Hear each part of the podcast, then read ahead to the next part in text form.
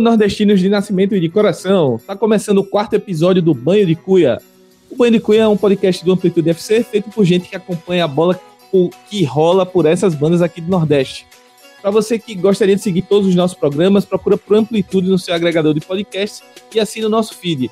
Dá o seu like nos programas também e ajuda a gente a ser mais conhecido nesse universo aí de podcasts. A gente está começando a falar sobre o futebol nordestino, mas também a gente já tem programas sobre o futebol espanhol, tem programas que tratam um pouco mais do lado além da bola.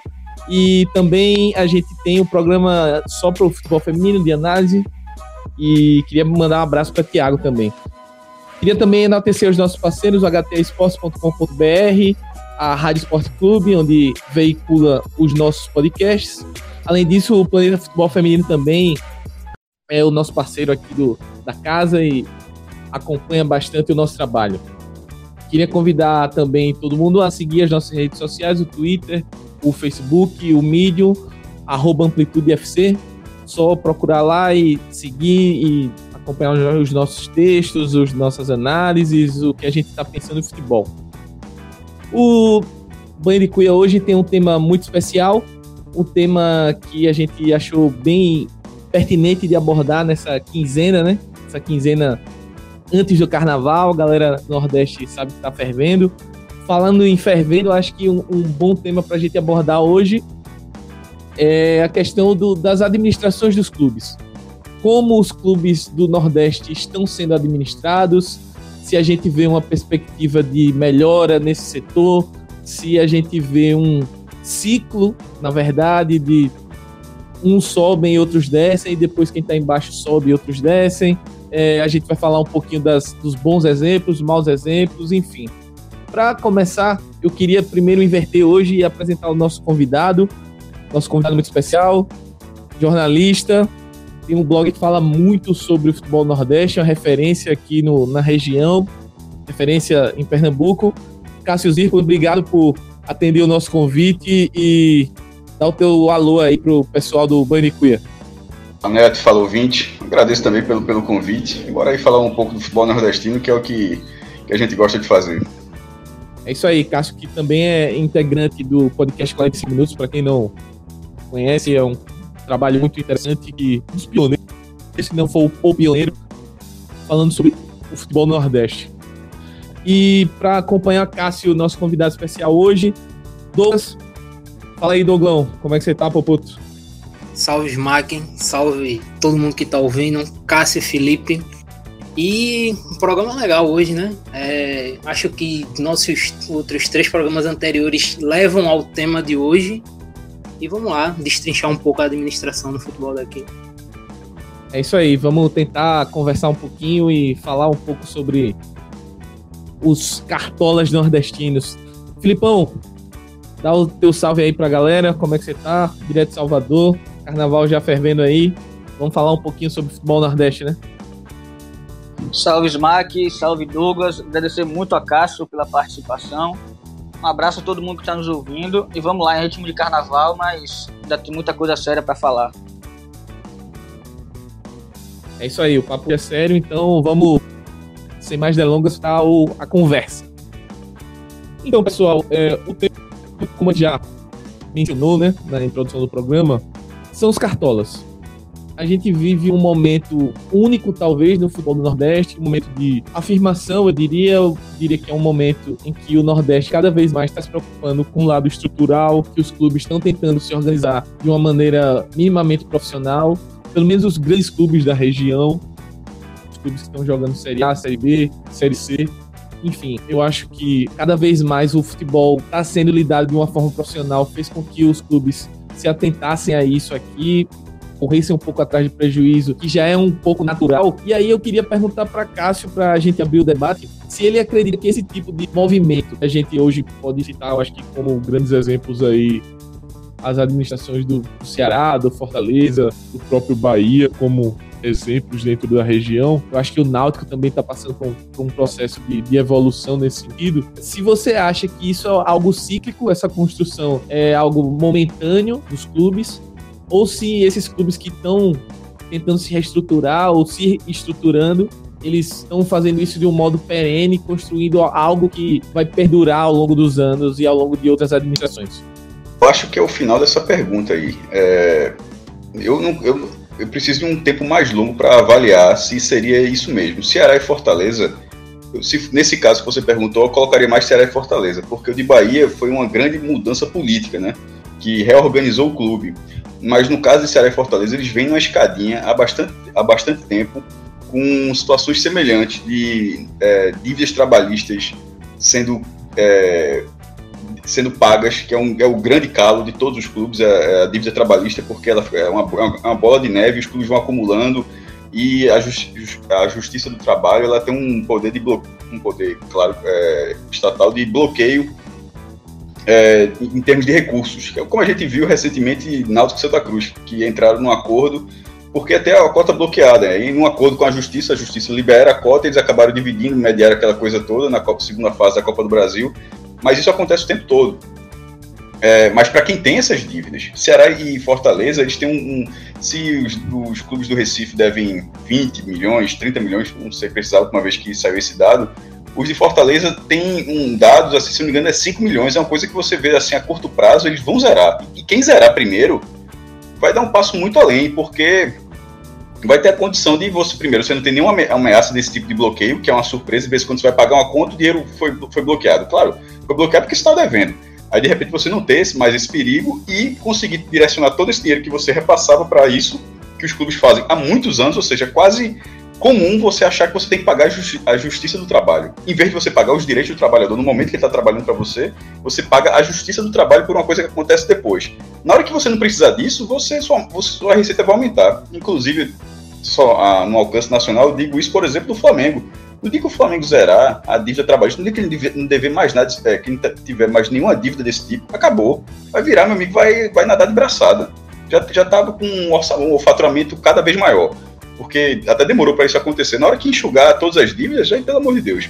E aqui no Nordeste, numa escala muito menor, claro, Ceará e Fortaleza eles têm isso e também tem um poder de captação de torcida, que tem um Castelão, que é um, que é um estádio de grande aceitação entre as torcidas, porque já era o estádio anterior, ele foi reformado para a Copa. E isso é, um, isso é um facilitador, porque é um estádio de, que você consegue cobrar ingresso, ingresso mais caro, afinal é um estádio de Copa do Mundo, e ao mesmo tempo é um estádio onde todo mundo está acostumado, o que não acontece, por exemplo, na Arena Pernambuco. Em Salvador isso já acontece, com a Fonte Nova, que é no mesmo local da antiga, mas o Vitória não joga lá. O Vitória é um problema para o Vitória, que tem rendas baixíssimas no, no Barradão e não consegue sair dali. Já o Bahia conseguiu se adaptar.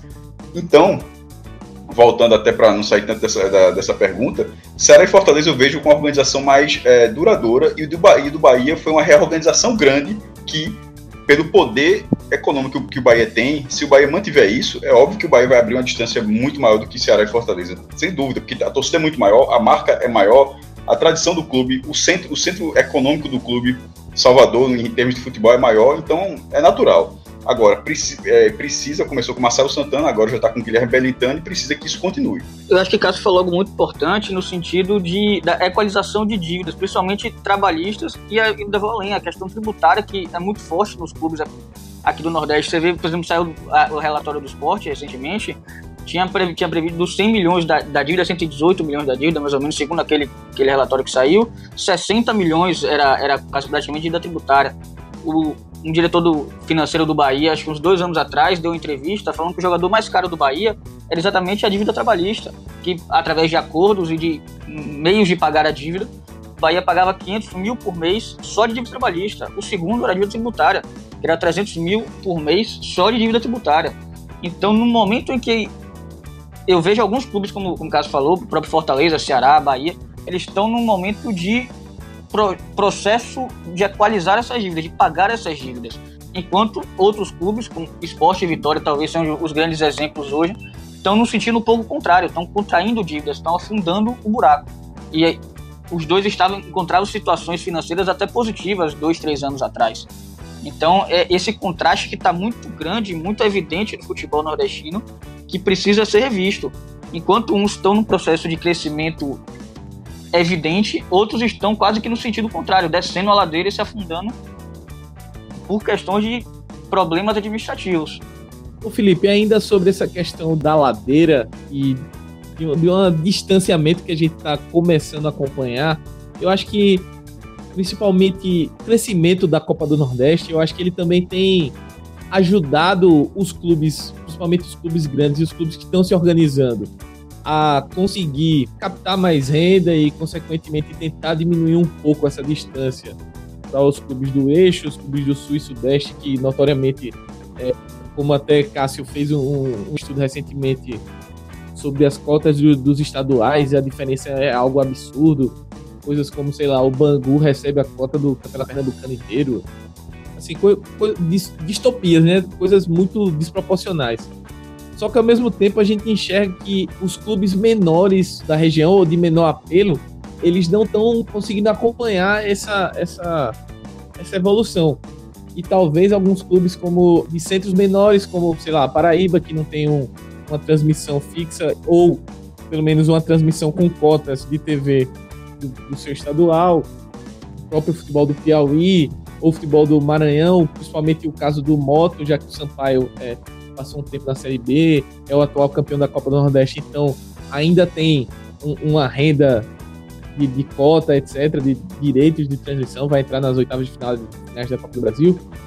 É, esses clubes, você acha que. É, vocês acham, no caso, Cássio, Douglas, enfim, mas começando com o Felipe, vocês acham que é, esse, esse distanciamento, somado a essa aparente, que ao meu ver prossegue, principalmente nesses centros menores, falta de profissionalismo, é, vai acentuar demais essa, essa diferença entre os clubes maiores da região e clubes menores?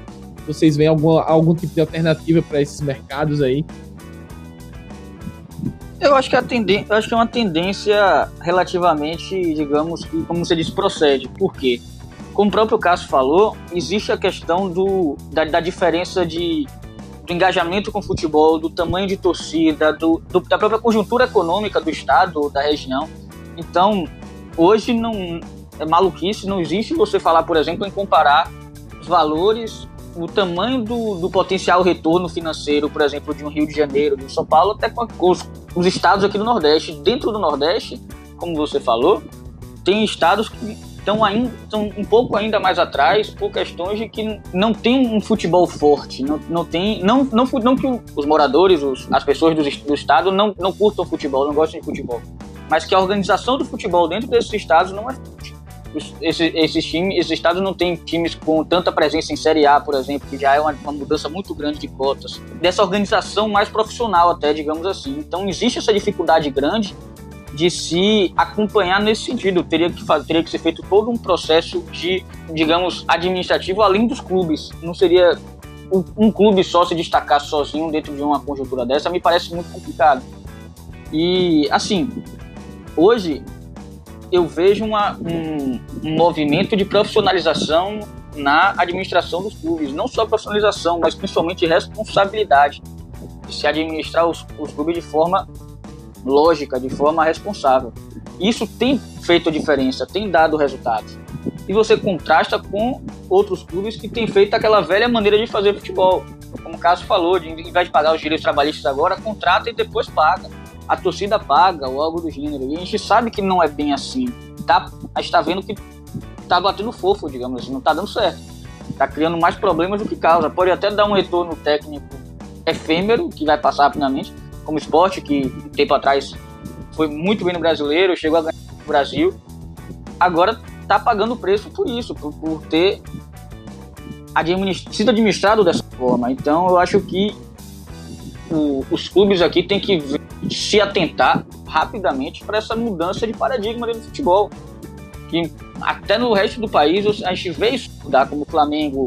O Palmeiras é um caso até um pouco à parte, que tem a Crefisa pagando, mas tem uma, uma mudança na, nesse, nessa ideia de profissionalização. Isso tem que ser levado muito a sério, ainda mais porque a diferença hoje já é grande, para que não fique maior do que já é.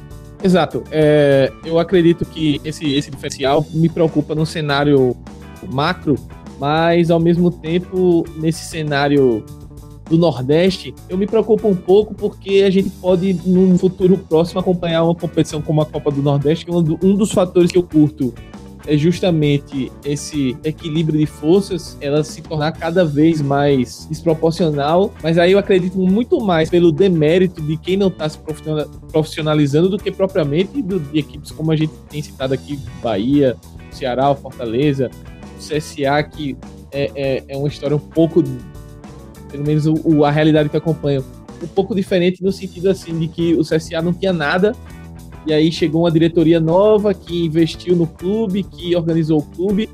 E aí eu queria passar a palavra até para Cássio e depois para Douglas na sequência. Cássio, nessa realidade dos clubes do Nordeste, a gente vê que muitas vezes os clubes, principalmente antigamente, e eu queria que você falasse um pouquinho desse cenário hoje, eram utilizados como trampolins políticos. Recentemente houve a questão do presidente do CSA ser ligado, a questão de política, ele bateu bastante, disse que não era, apesar dele ser um segundo suplente do, do senador Renan Calheiros, mas a torcida ficou chateada até porque falaram que era dinheiro de política. Não, não era dinheiro de política, o cara é rico, o Rafael Tenório, o presidente, é rico e colocou o dinheiro dele lá. Só que, assim, uh, tem a questão das aspirações políticas e isso não pode ser negado.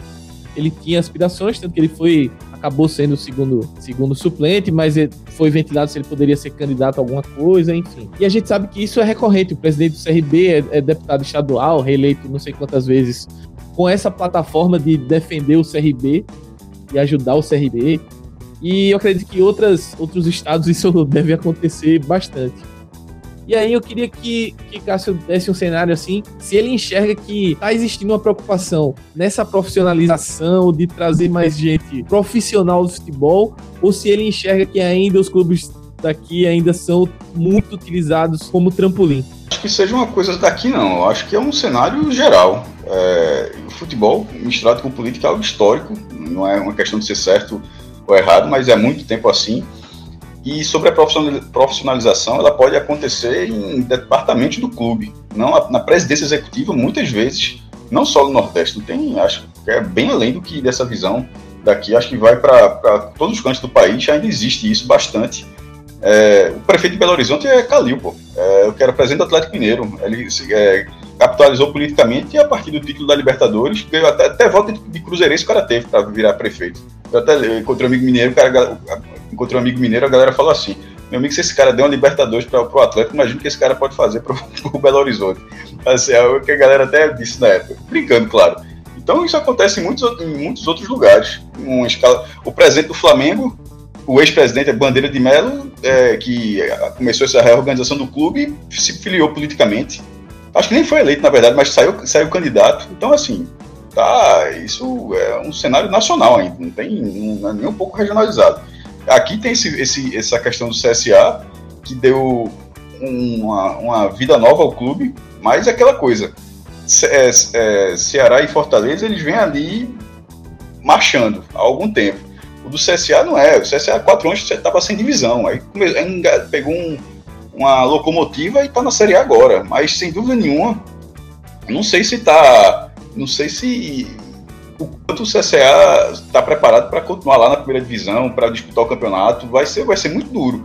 Se o CSA ficar na primeira divisão, é uma das maiores surpresas dos últimos tempos.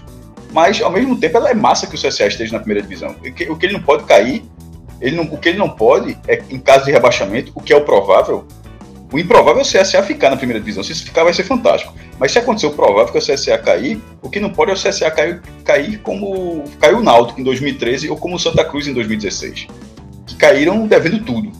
Ou seja, pegaram os maiores orçamentos das respectivas histórias, o Náutico em 2013 com 48 milhões e o Santa em 2016 com 36 milhões.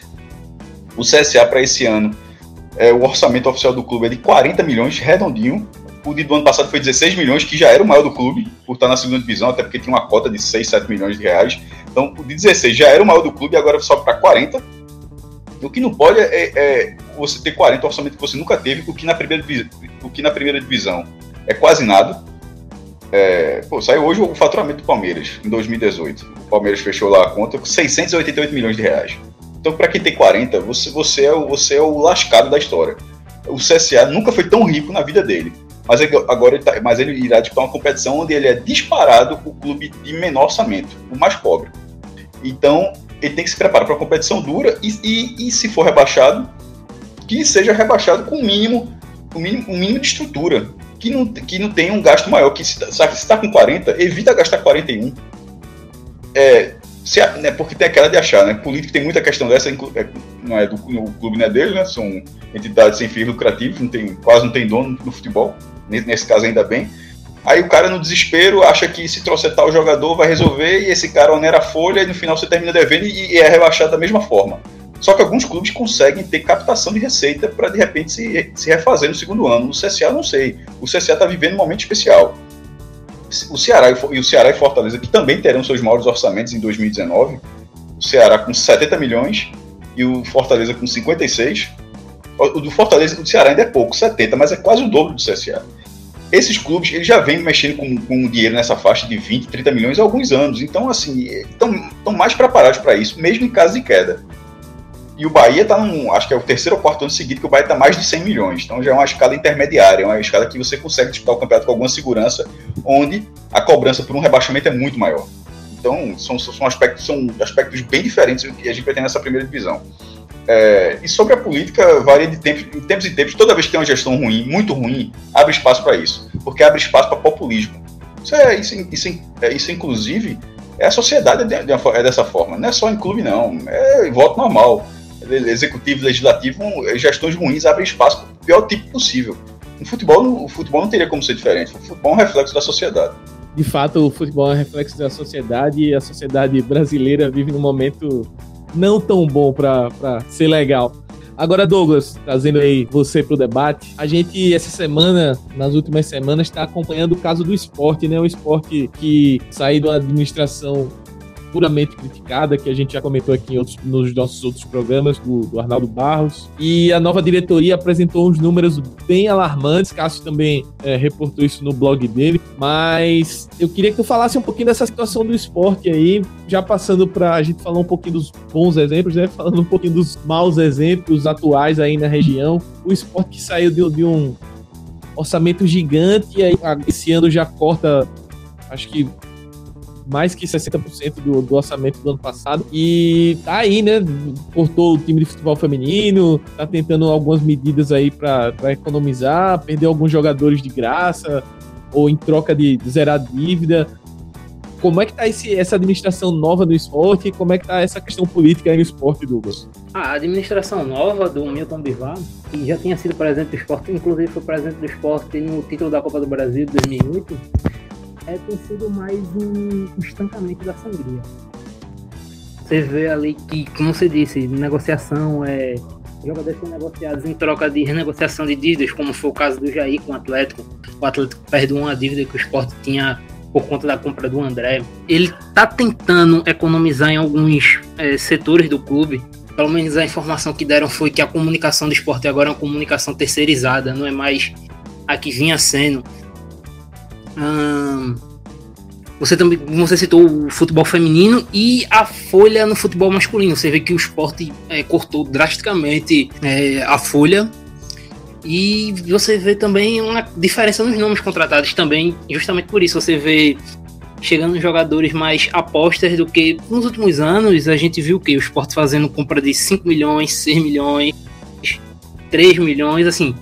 É, eu até cheguei a falar com você em off uma vez que entre 2016 e 2017, o último ano do Martorelli e o primeiro ano do Arnaldo, o esporte gastou mais de 20 milhões em contratações. E assim, se a gente for pensar no cenário do Nordeste, isso é algo muito irreal. Não é comum. Isso extrapola os limites.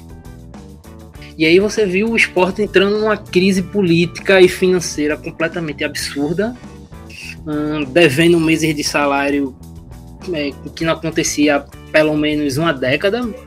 O esporte tinha virado referência no país justamente por isso. Conseguia contratar jogadores justamente por isso. O esporte estava sem atrasar salário há cerca de uma década, voltou a atrasar. E nisso você vê vários problemas, você é, vários jogadores colocando o clube na justiça. Você vê o Ronaldo Alves colocou o esporte na justiça pedindo 4 milhões. E é basicamente isso. A administração atual ela está tentando estancar uma sangria antiga tentando cortar gastos assim de forma abissal. Tem seus problemas, assim. Eu tenho meus poréns com a administração do esporte, por exemplo, como a questão de fechar o futebol feminino. Eu acho que o custo do futebol feminino era pouco. Eu acho que era algo que você poderia cortar de outro local. Assim, pelo menos a informação que tem é que o futebol feminino do esporte custava 40 mil por mês, assim. É pouco. Tem jogador desse elenco do esporte que ganha isso. E talvez não entregue isso. Não entregue um futebol de 40 mil. E é isso aí. Você vê um Bivar tentando é, colocar o esporte nos trilhos. E ele mesmo deu, ele não, é pessoal da diretoria do esporte deu entrevista falando que a forma mais rápida de colocar o esporte de novo nos trilhos é fazer o esporte subir. Porque quando subir você vai voltar a ter uma receita próxima da que o esporte vinha tendo, que vinha passando na casa dos 100 milhões. O Arnaldo pegou o esporte na época de mais vacas gordas assim no, do orçamento. Você vai chegar a ter algo próximo daquilo de novo para poder estruturar a casinha, voltar e voltar é, ao crescimento que o clube vinha tendo, tanto no cenário administrativo, econômico, como no cenário esportivo.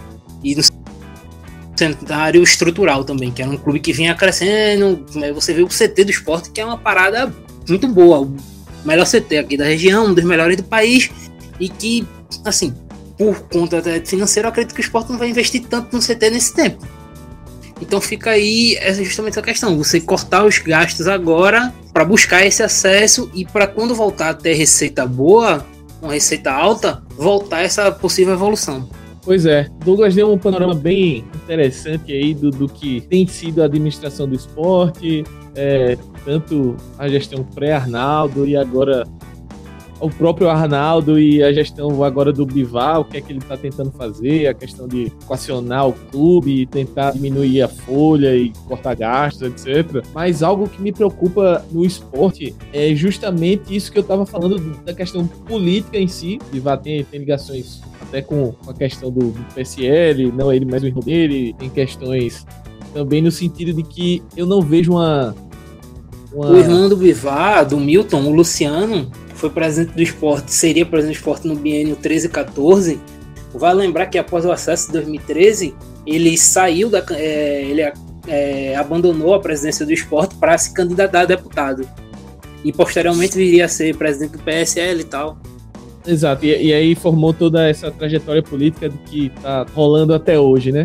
Mas algo que me preocupa é justamente isso, não pelo pelo atual presidente, mas pelo entorno do esporte. Se o esporte vai continuar nessa espiral para baixo que se transformou com a, chegada de Arnaldo, ou se. E aí eu já queria, para Cássio, que é um cara que conhece muito dos clubes de Pernambuco, se ele acredita que essa gestão tem condições de, de dar um, um giro para cima, né, de, de mudar esse, esse vetor de baixa aí do esporte, ou se ele acha que Uh, isso vai depender muito dos resultados em campo, como o Douglas falou, da questão de, da necessidade do acesso para virar essa chave aí.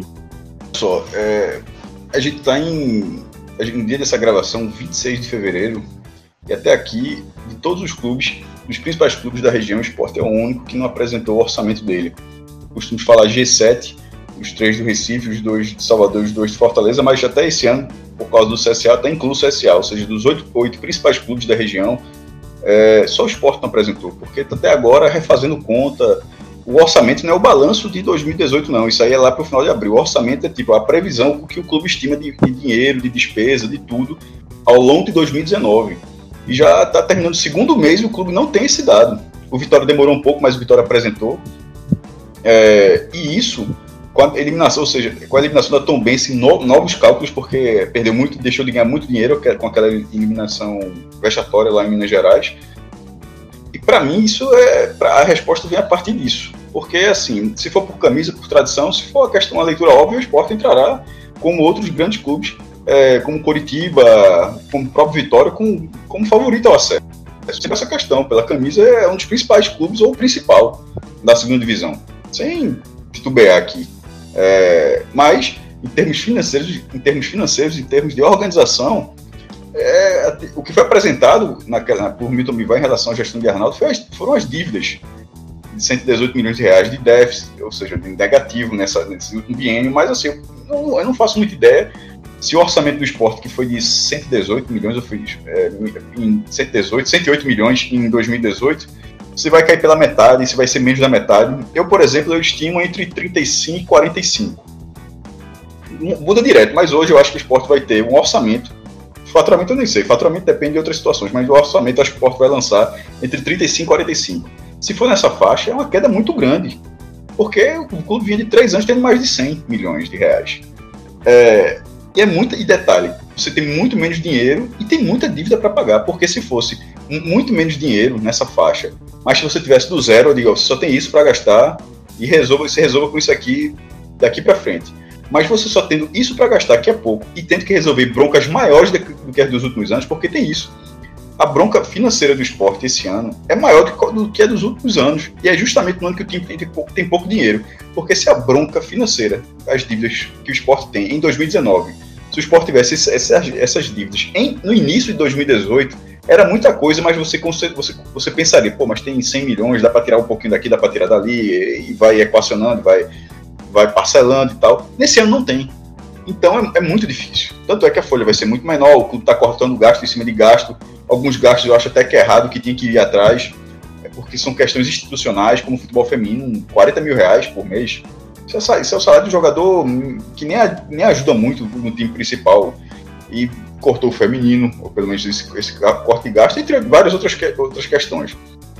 É, então, esse orçamento do esporte vai ser apresentado em março. Eu acho determinante para ter uma resposta mais precisa sobre isso aí.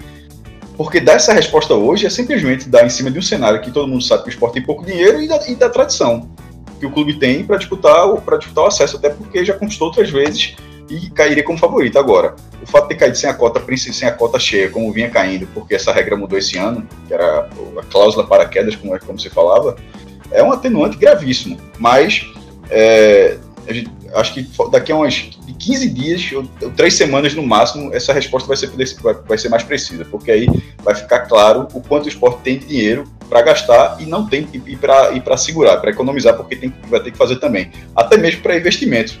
Porque na hora que o time, durante a Série B, de repente se enrolar e tal, vai tirar de onde para contratar? Se, se não tem.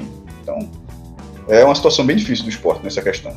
Complicado. E aproveitando a deixa que Cássio deu aí, ele citou em um momento a questão do Vitória, que apresentou o orçamento, e o Vitória é outro grande clube da região que vem vivendo um momento bastante complicado, um momento de, principalmente, de instabilidade política dentro do clube. O presidente Ricardo Davi vem bastante pressionado, assumiu o clube numa situação calamitosa no sentido político, prometeu mundos e fundos à torcida e o que acabou acontecendo foi um rebaixamento no ano passado, com um time, um elenco muito fraco. É, esse ano houveram algumas promessas de utilização da base, utilização do Sub-23 e, inclusive, Clara, que participou, nossa colega que participou do programa passado, desceu o sarrafo em Ricardo Davi, soltou o verbo que, do que a torcida do Vitória está sentindo com relação à administração do clube, Felipe. E tu que está em Salvador, está mais perto, o que, é que você está sentindo dessa administração do Vitória? Ricardo Davi está pressionado. Semana passada rolou até um boato que ele iria renunciar, mas não se confirmou. E como é que a questão do Vitória aí, porque inclusive tem um, um, um velho nome aí sendo especulado para voltar ao comando do. É, a situação do Vitória talvez seja menos complicado. Talvez não, é menos complicada que a do esporte, porque apesar de a gente não saber, mas é quase certo que, não, que a dívida não chega nem perto do que, do que o esporte tem. Mas apesar de já ter sido aprovado um orçamento, houve toda a celeuma em questão do próprio orçamento, né? Porque Ricardo Davi tentou passar um orçamento de 70 e alguma coisa milhões no começo, que todo mundo sabia que era furado, que não existia a menor possibilidade disso aí aí depois baixou para 60, depois baixou de novo e acabou fechando em 45. Isso antes da eliminação da Copa do Brasil. Ou seja, só aí já perdeu. Eles tinham previsto chegar, se não me engano, na terceira fase, que aí seria mais 4,5 milhões, que era 10% do orçamento. Então, só aí já, já vai ter esse baque. E houve uma, até na semana passada, com essa questão toda da, dos boatos da renúncia de Ricardo Davi, houve uma, uma carta aberta do Conselho do Vitória, que eles publicaram, em que eles falam que agora em abril, março, deve sair uma, uma nova prestação de contas referente, se eu não me engano, aos meses de novembro e dezembro do ano passado, que ainda não saíram até agora, e que, pelo que eles falaram, vem bomba por aí. Não, é, vem, vem mais uma, uma situação complicada. A gente não sabe exatamente em que pé está, mas a questão é que, como o próprio Cássio falou, eu acho que Vitória Esporte, pela estrutura que tem, pela forma como cai, por estarem caindo da Série A e pela tradição que tem dentro, dentro da, do próprio, das próprias competições nacionais, eles têm tudo para conseguir subir. São hoje um dos favoritos ao acesso. Mas, pela questão do baque do orçamento que, que tiveram, vão ter que se adaptar a isso, ou seja, vão ter que errar pouco. Não tem espaço para errar. Não dá para, por, e... exemplo, por exemplo, é, só completando, Douglas, não dá para poder fazer, fazer o que o Vitória fez ano passado, de ter, ano passado, isso, teve três, quatro técnicos. Não vai poder ser feito isso esse ano. E até entrar nessa questão de dar uma economizada no orçamento, é, nos gastos, que a gente falou já na questão de folha, eu vejo aqui um erro no esporte, não sei se o Felipe até podia comentar, até pode comentar sobre isso no Vitória, que eu sinto que o esporte já deu uma enxada grande no elenco. E tipo, a gente ainda tá em fevereiro. Então, com o teu dinheiro muito mais curto, talvez não seja muito inteligente tu dar essa enxada ainda agora. Porque tu ainda vai precisar reforçar para tua série B. E uma hora o teto vai bater. E aí, tu vai fazer o quê? E, e o que isso gera normalmente, né, Douglas?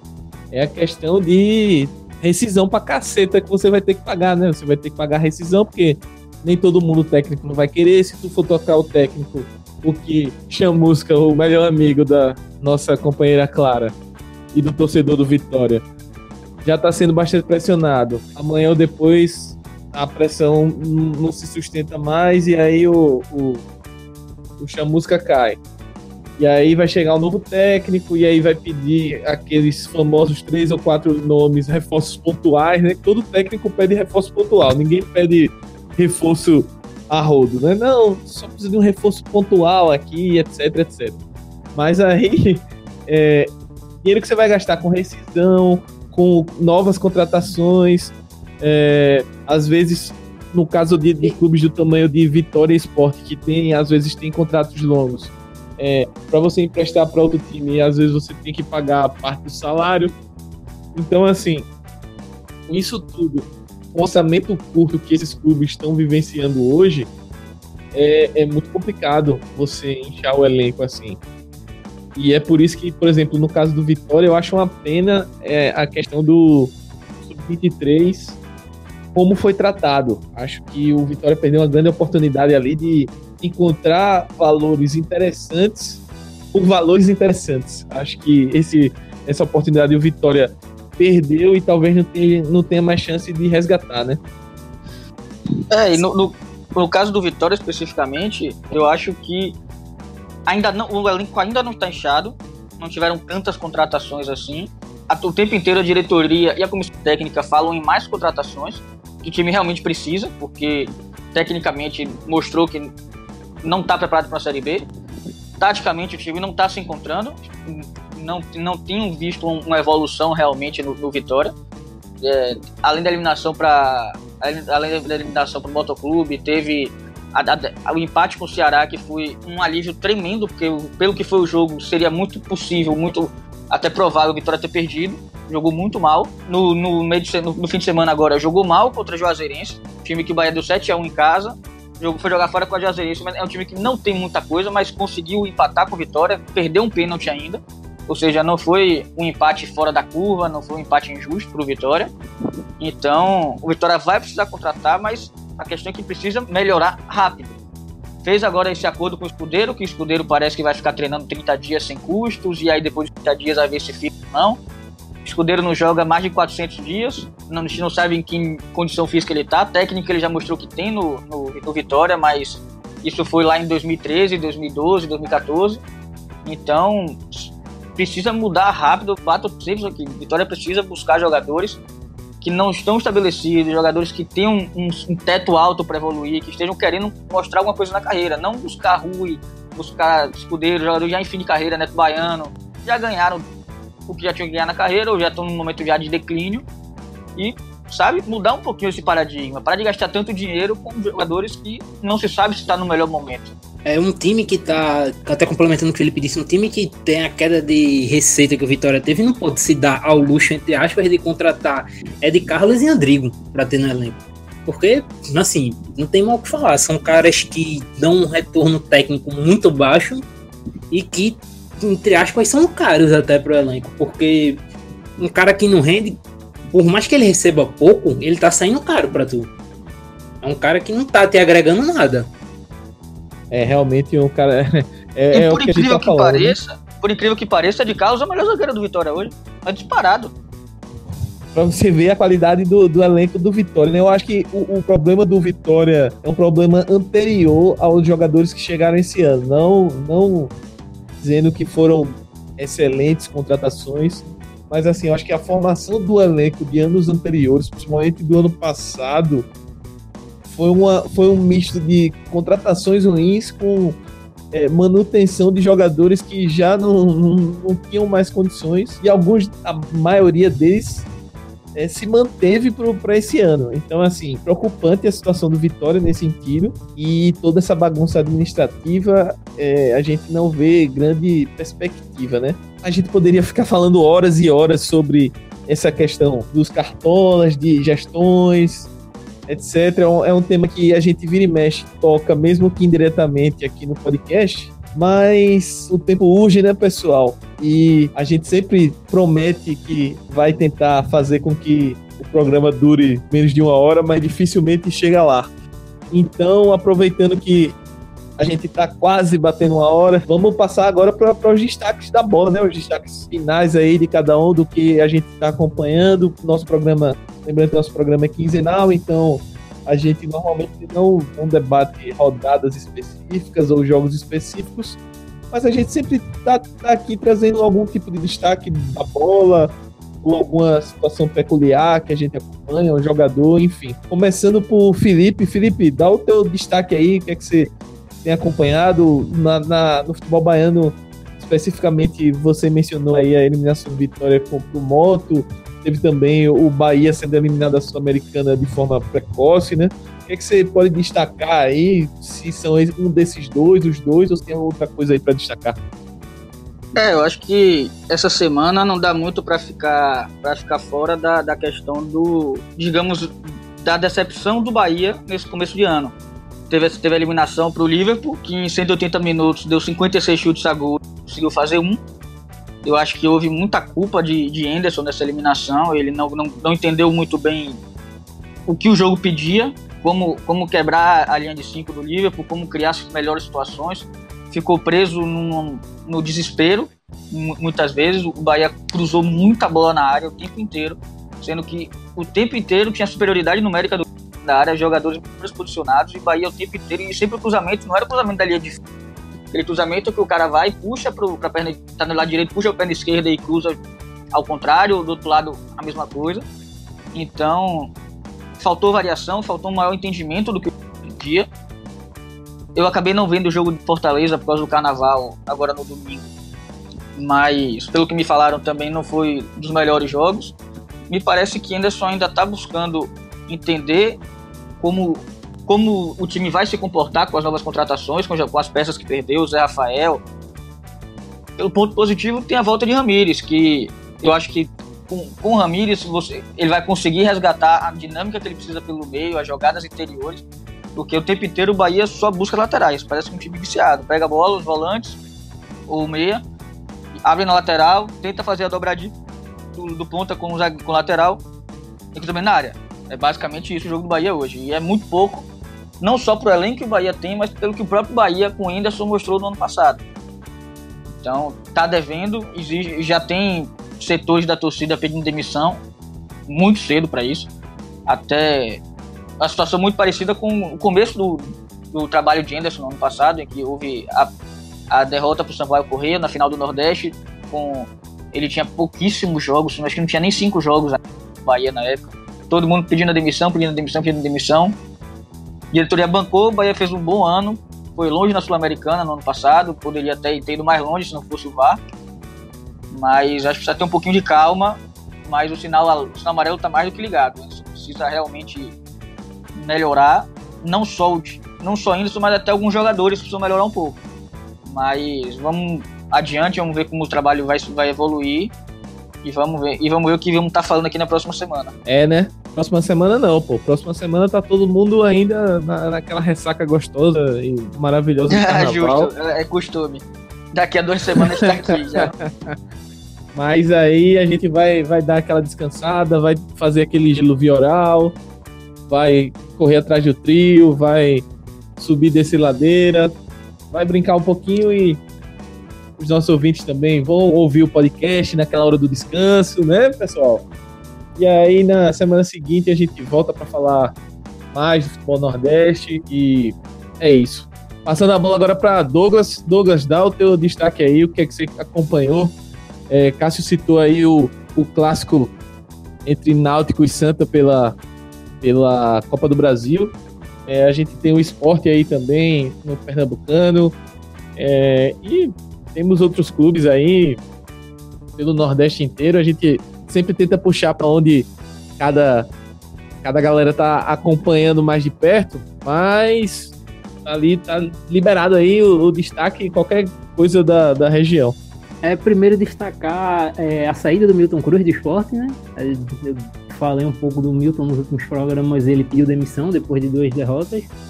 Para Tom Benz, que a gente citou mais cedo, é, um atropelo que o esporte sofreu da Tom Benz e para a derrota no clássico do Santa Cruz. entrou agora o Guto Ferreira para comandar o esporte, que é, assim, para a Série B é um nome no mínimo interessante é um cara que gosta de defesas bem postadas. Você vê que os times do Guto não tem costume de tomar tantos gols. O que, em tese, casa um pouco com o que o Milton queria. O Milton geralmente busca uma defesa um pouco mais é, forte. E vamos ver como ele vai fazer. É, provavelmente o programa vai ao ar no dia do jogo do esporte, na estreia do Guto. O Guto tem treinado com o Guilherme, que nós citamos também no, nos últimos programas, ponta por dentro, jogando atrás do 9, como 10 no 4-2-3-1. O que eu achei bem estranho, entre aspas. Estou curioso para ver como isso vai é, se submeter em campo, como isso vai ser na prática. A princípio me causa um pouco de estranheza. E eu queria destacar também o Salgueiro. Não o Salgueiro no, no todo o clube, mas assim, o Sérgio China, que citamos, que eu também citei no último programa, na questão dos técnicos, é um cara que busca sempre a filtragem de bons jogadores para a realidade de Salgueiro. E esse ano eu queria destacar dois jogadores de Salgueiro. Que um eu fiquei sabendo que estava no Salgueiro há pouco tempo, que é o Felipe Gabriel, que foi revelado no Náutico, fez uma série B boa pelo Náutico Aí não quis renovar com o clube, foi pro Vitória, lá não foi tão bem aproveitado e rodou um pouco e agora voltou pro Salgueiro. Voltou não, foi pro Salgueiro. E o Guilherme Lucena, que tem sido o principal jogador da equipe fazendo gols de falta, um jogador que bate muito bem na bola. Então acho que o destaque ficaria no Salgueiro que tem alcançado os bons resultados. O Salgueiro tá com um jogo a menos, menos no estadual. É, caso ele vença, ele, se não me engano, ultrapassa Esporte Náutico e Central e vai para a segunda colocação. E o Salgueiro também é segundo, é primeiro colocado no grupo dele na Copa do Nordeste, empatado com outros dois clubes que agora eu não lembro quem são, peço desculpas, com cinco pontos. Então, para um time que caiu ano passado para a Série D, é um começo bem animador. Então, continuando a nossa rodada aqui de destaques, queria passar para Cássio. Cássio, é, como você é novo no programa, a gente normalmente dá um destaque ou do, do seu do clube normalmente a galera foca na região ou, ou algo que viu de fora, assim. Algum destaque do futebol, do campo e bola mesmo. Pode ser um jogador, pode ser um clube, alguma coisa que você gostou ou não gostou, enfim. Tem nessa questão financeira, para dar um, um, destaque nessa área, fica por conta do acordo entre Santo e Náutico, que foi na Copa do Brasil, que foi, uma, foi surpreendente.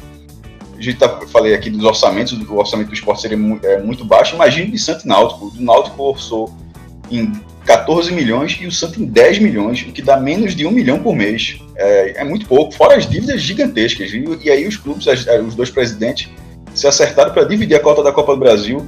É, eu diria que é inédito nessa, nesse formato. Eu não sei se nunca tem visto por aí ninguém fazer isso aí, não. E teve anuência da CBF, homologada pela Justiça. É, e levantou um debate muito interessante, que até lá no podcast 45 Minutos a gente até falou sobre isso também, é, porque vai na questão financeira, na questão esportiva, na questão ética, na questão da rivalidade, vários aspectos. Mas isso foi tão. Ah, veja, no termo, no termo legal, ok, passou, é, passou perfeitamente, mas eu acho que foi uma coisa tão surpreendente que talvez no regulamento da próxima Copa do Brasil, nesse eu vi, não, eu não achei, não achei nada referente a isso. mas que no próximo talvez venha com alguma cláusula ou liberando ou impedindo, mas com alguma cláusula que, que fale sobre esse assunto, porque foi algo que as pessoas não esperavam. Quem é, é tipo Santa Cruz e Náutico fizeram isso, mas assim, outras, é, quem organiza, não sei se a Globo, que paga 300 milhões pela Copa do Brasil, estava preparada para de repente alguém fizesse esse tipo de acordo. E ela paga dinheiro justamente para que movimento, para que os jogos sejam ainda mais disputados, né? Mas no momento que a dinheiro é dividido, acaba tendo uma questão que só não foi tão diminuída porque era um clássico, era o clássico das emoções em campo.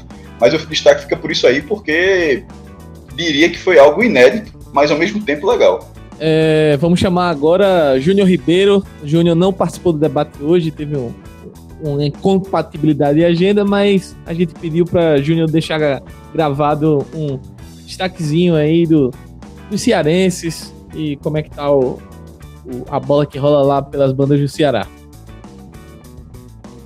Fala galera ligada aí no Banho de Cuia, trazendo aqui as informações sobre o futebol cearense. Já começo sobre o Fortaleza. O Fortaleza vive um momento um pouco delicado na temporada, de muitos questionamentos, resultados que não vêm agradando a torcida. O último empate em 2 a 2 com o Bahia deixou uma pulga atrás da orelha, além de tropeços durante o campeonato estadual, também estão gerando um certo questionamento com relação ao nível do elenco do Fortaleza se realmente vai suportar um Brasileirão Série A. Mas o presidente Marcelo Paes ele concedeu entrevista coletiva na noite da segunda-feira e disse que vai reforçar o elenco, está negociando já com um camisa 9 e também com um camisa 10, ou seja, um centroavante e um meia armador para reforçar esse elenco. O presidente do Fortaleza também confirmou a negociação com o zagueiro Natan Ribeiro, do Fluminense, que tem muita experiência aí no futebol da Ásia, já atuou no Catar e também teve uma pequena passagem lá pelo futebol do Japão. O Rogério Ceni também vai ter uma preocupação para os próximos jogos, porque ele só tem três zagueiros de ofício no elenco e dois deles estão machucados. O Quinteiro, que marcou o gol contra o Bahia, mas que está com um corte no pé, e também o Roger Carvalho, que está machucado. Por enquanto, o time só tem realmente o Patrick como zagueiro é, efetivo e vai ter que improvisar o Derlei na zaga para os próximos jogos. Então, Marcelo Paes tem que correr contra o tempo para tentar agilizar a contratação de pelo menos mais dois zagueiros para esse elenco do Rogério Ceni, que, como eu disse, está recebendo muitos questionamentos com relação ao nível, se a qualidade é realmente uma qualidade que dá para brigar no Brasileirão Série A.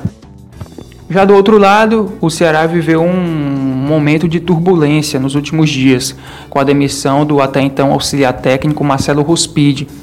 A demissão foi a pedido do técnico Lisca, que não gostou de algumas atitudes que o seu colega de comissão técnica havia feito. Né? O Lisca informou a diretoria e pediu a demissão e ela foi acatada. Uma reportagem do All Sport também colocou ainda mais lenha na fogueira informando que a relação do Lisca com alguns jogadores não é das melhores, que alguns fatos aconteceram na temporada passada que acabaram desgastando um pouco essa relação, mas que o presidente do Ceará segue bancando a permanência do Lisca. Outros detalhes sobre o Ceará, além dessa polêmica na comissão técnica que está tentando é, ser contornada pela diretoria, o Ceará tem agora o Wesley já regularizado, ele que foi destaque no primeiro semestre do Ceará no ano passado, foi ao futebol japonês, né, já que estava por empréstimo, mas retorna agora em definitivo. O Ceará pagou uma baita de uma grana, 4,4 milhões de reais para contratar novamente com o Wesley e ele vai já está à disposição do técnico Lisca para o jogo contra o Foz do, Foz do Iguaçu pela Copa do Brasil. E também tem a questão do Felipe Jonathan. O Santos tem que pagar os 6 milhões de reais para garantir a contratação em definitivo do Felipe Jonathan, coisa que até amanhã desta terça-feira o Santos ainda não realizou. E o Ceará até enviou uma nota extraoficial notificando o Santos a respeito desse pagamento que ainda não aconteceu. E já pelo Campeonato Cearense, os jogos estão muito espaçados, alguns jogos no meio de semana, outros jogos no final de semana, mas o Ceará lidera aí com 10 pontos e vem na sequência três times com 7, o Ferroviário, o Fortaleza e o Atlético Cearense. Lembrando que os quatro primeiros avançam à semifinal do Campeonato Estadual e nós já estamos na quinta rodada do segundo, da segunda fase, ou seja, chegamos nos momentos decisivos. O Ceará, pelo menos, está conseguindo seus resultados Não jogou bem contra o Barbalha, mas já vem com três vitórias. O Ferroviário surpreende positivamente, é o segundo colocado, e o Fortaleza, que teve um tropeço recentemente, é apenas o terceiro colocado com sete pontos, mas com certeza deve garantir aí a sua permanência para a semifinal. Fortaleza que perdeu para o Atlético Cearense por 2 a 1 recentemente. Então é isso, pessoal, com as informações diretamente do futebol cearense para o Banho de Cuia, Júnior Ribeiro. Então, aproveitando o de destaques, queria deixar o meu destaque, é, que na verdade são dois. O primeiro é a equipe do Motoclube. O Motoclube vem numa temporada muito interessante. É uma equipe que no começo da temporada, no começo do ano, a gente não esperava um desempenho, principalmente a nível de Copa do Nordeste e até pensando como na força dentro do futebol maranhense, a gente não esperava que despontasse. Porém, a equipe segue invicta no ano, pelo menos até o dia da gravação, né? Até agora foram 11 partidas, é, sendo é, 8 vitórias e 3 empates. Então a equipe vem numa crescente interessante, vem é, conquistando resultados interessantes. Bateu vitória, por exemplo, na Copa do Brasil, conseguiu avançar na competição. Então acho muito muito legal que é o trabalho que o Moto está fazendo e vale a pena a gente prestar atenção nisso. O meu outro destaque é para o centroavante do CSA, o Patrick Fabiano. O centroavante do CSA ele vem se destacando, né? O Patrick Fabiano chegou com desconfiança, chegou é, com olhares tortos do torcedor que não o conhecia, veio como uma aposta do Marcelo Cabo e por enquanto ele está se comprovando um, um, cara goleador. Ok, a gente tem que dar um desconto porque a gente está no começo da temporada, ainda metade dos gols dele foram marcados no Campeonato Alagoano, que é um campeonato de baixo nível técnico, mas ainda assim os números são bastante interessantes. Em 10 jogos, 8 gols, é um dos artilheiros do país no momento, então vale o destaque e vale a gente seguir acompanhando aí o Habib, Patrick Fabiano, como a própria rede social do CSA já batizou. Vamos ficar de olho aí no, no desempenho do centroavante do CSA, ver se ele vai manter essa pegada aí para a Série A, se ele inclusive vai seguir no clube, porque com esse desempenho pode despertar interesse de outras equipes, inclusive de fora. Ele que já tem um histórico muito grande no futebol da, do Oriente Médio, da Arábia, enfim. Então vamos ficar de olho como é que vai ser essa, esse desempenho aí e os próximos passos da passagem do Patrick Fabiano no CSA. É isso aí, galera. Chegamos aí ao final de mais um Banho de Cuia. Espero que vocês tenham gostado. Douglas, você gostou? Dá o teu recado final aí, cara. Como é que quem quiser te achar nas redes sociais, quem quiser acompanhar um pouquinho do que você fala de futebol, faz como, cara. Valeu aí, grande abraço. Grande abraço, Smack. Agradecer a todo mundo que está ouvindo, é, todo mundo que participou aqui do debate, foi um debate muito legal. É, um tema necessário, como eu disse, como eu disse no começo, se interligava com os nossos outros programas.